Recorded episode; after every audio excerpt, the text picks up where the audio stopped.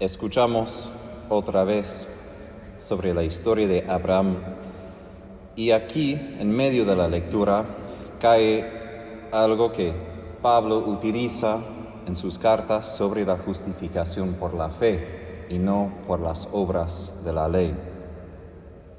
Abraham creyó en el Señor y el Señor se lo tuvo en cuenta para su justificación. El vínculo que Abraham tenía con el Señor fue primero un vínculo simplemente de creer en el Señor, en su palabra, y obedecer esa palabra. Suena bastante lógico, hasta un poco fácil en vez de tener muchas obras por la ley, pero sabemos que por Abraham esto exigió muchas dificultades, que a veces yo prefería tener unas obras de la ley, unas costumbres, unas tradiciones para cumplir, en vez de ser obediente a las exigencias de su palabra. Abraham tiene preguntas lógicas, porque él ha salido de Ur, de Caldea, cuando tenía 75 años. Ahora imagínense ahorrar todo su dinero, crecer, tener toda su familia y a 75 años salir no por coche, sino por pie, no simplemente a otra ciudad, podemos decir, de la misma provincia, pero es como ir a Ushuaia, completamente otro lugar. Y después Abraham espera y nada pasa. Nada pasa. Y por esto Abraham, recibiendo esas promesas repetidas del Señor, hace la pregunta, ok, suena muy bien, pero prácticamente, ¿qué va a pasar? Porque si tú no haces nada, entonces el heredero será otro esclavo, otro servidor en la casa. Y después él sigue, mira, no va a importar si me das la tierra si todavía no tengo a nadie en la casa. A veces así somos nosotros también, bien prácticos. Es decir, Señor, suena muy bien lo que dices, excelente la promesa de la redención, pero mira, yo tengo esto para pagar, tengo esa dificultad de la salud, esos problemas en mi familia, ¿y dónde estás tú? ¿Dónde están tus promesas? Y esto es parte de la pedagogía, la manera de Dios para enseñarnos, porque por parte su promesa se cumple a través de nuestra fe, no aparte de nuestra fe. Para que se cumplan sus planes en nuestras vidas es necesario que obedezcamos y ahora actuamos no según lo que vemos o no vemos, sino según su plan, que un día va a aparecer en toda su plenitud. Y sabemos que en la historia de Abraham así se cumplió. Pero creo que entre la promesa de un hijo y el nacimiento de Isaac fue como 22 años.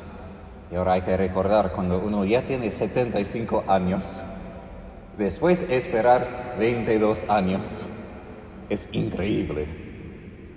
Pero es a través de que él creía que él pudo engendrar otro hijo.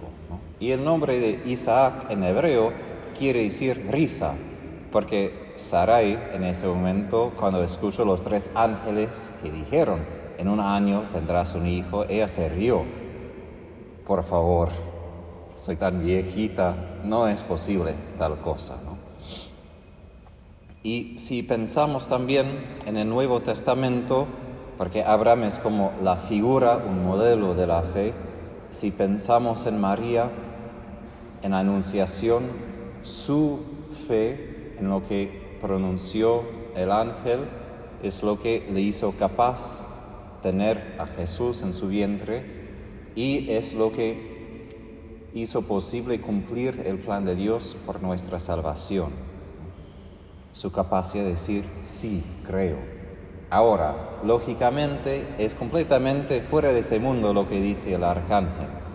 y también celebrando hoy la misa de San José, también imagínate que eres de un pueblo que por casi dos mil años ha tenido una promesa de un Salvador, de un Mesías, y que Abraham tiene la promesa de un, de un descendiente.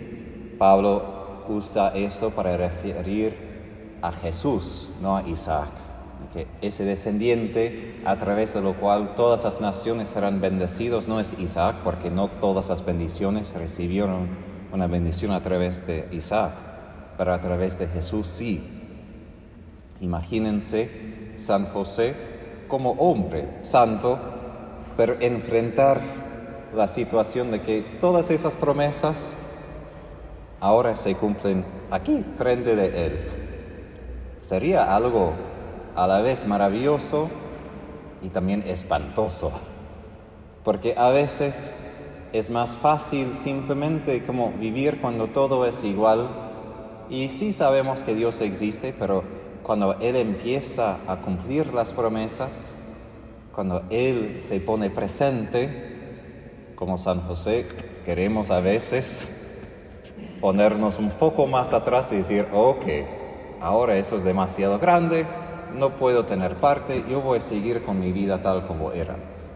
Pero el Señor no nos pide tal humildad, Él pide que involucremos en su plan, que seamos parte de su promesa a través de nuestra fe y también nuestra obediencia.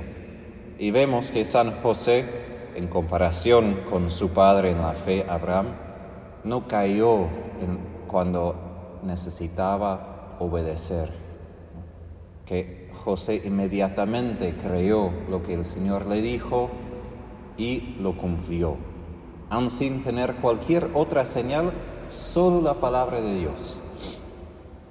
Porque Abraham en la lectura de hoy está pidiendo, pero dame una señal, dame algo para asegurar que esto no es mi imaginación, que esto no es una locura.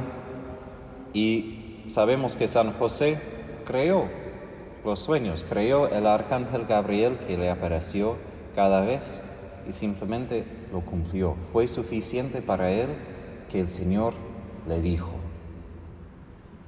Y eso no es fácil, porque muchas veces queremos, ¿no? Por favor, dame algo como más cierto, pero Tomás de Aquino dice que no hay nada más cierto que la fe, porque la certeza de la fe se basa no en lo que yo sé, sino en la verdad de Dios.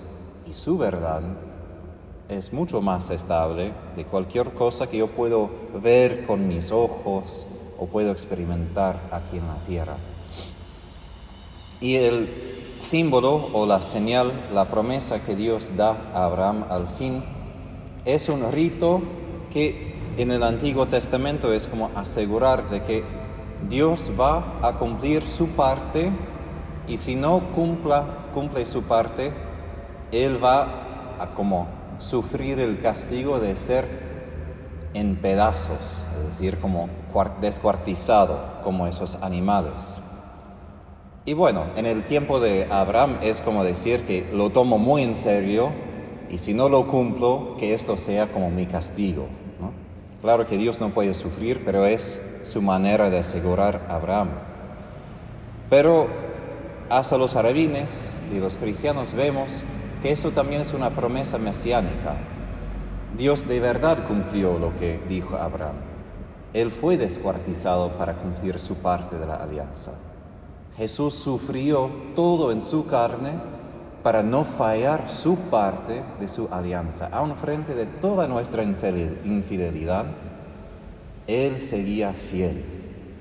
Y Él, Jesús, cumple lo que en símbolo pasó fue dividido en partes para cumplir su promesa a nosotros de tener una tierra en el cielo, de tener muchos descendientes, muchos hijos de Dios por el bautismo por todo el mundo.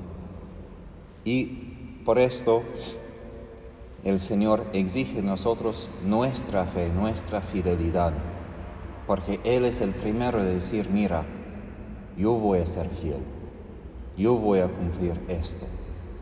y pide de nosotros, ejemplo de Abraham, María y San José, cumplir nuestra parte, porque tenemos esa certeza que Dios cumplirá siempre su palabra.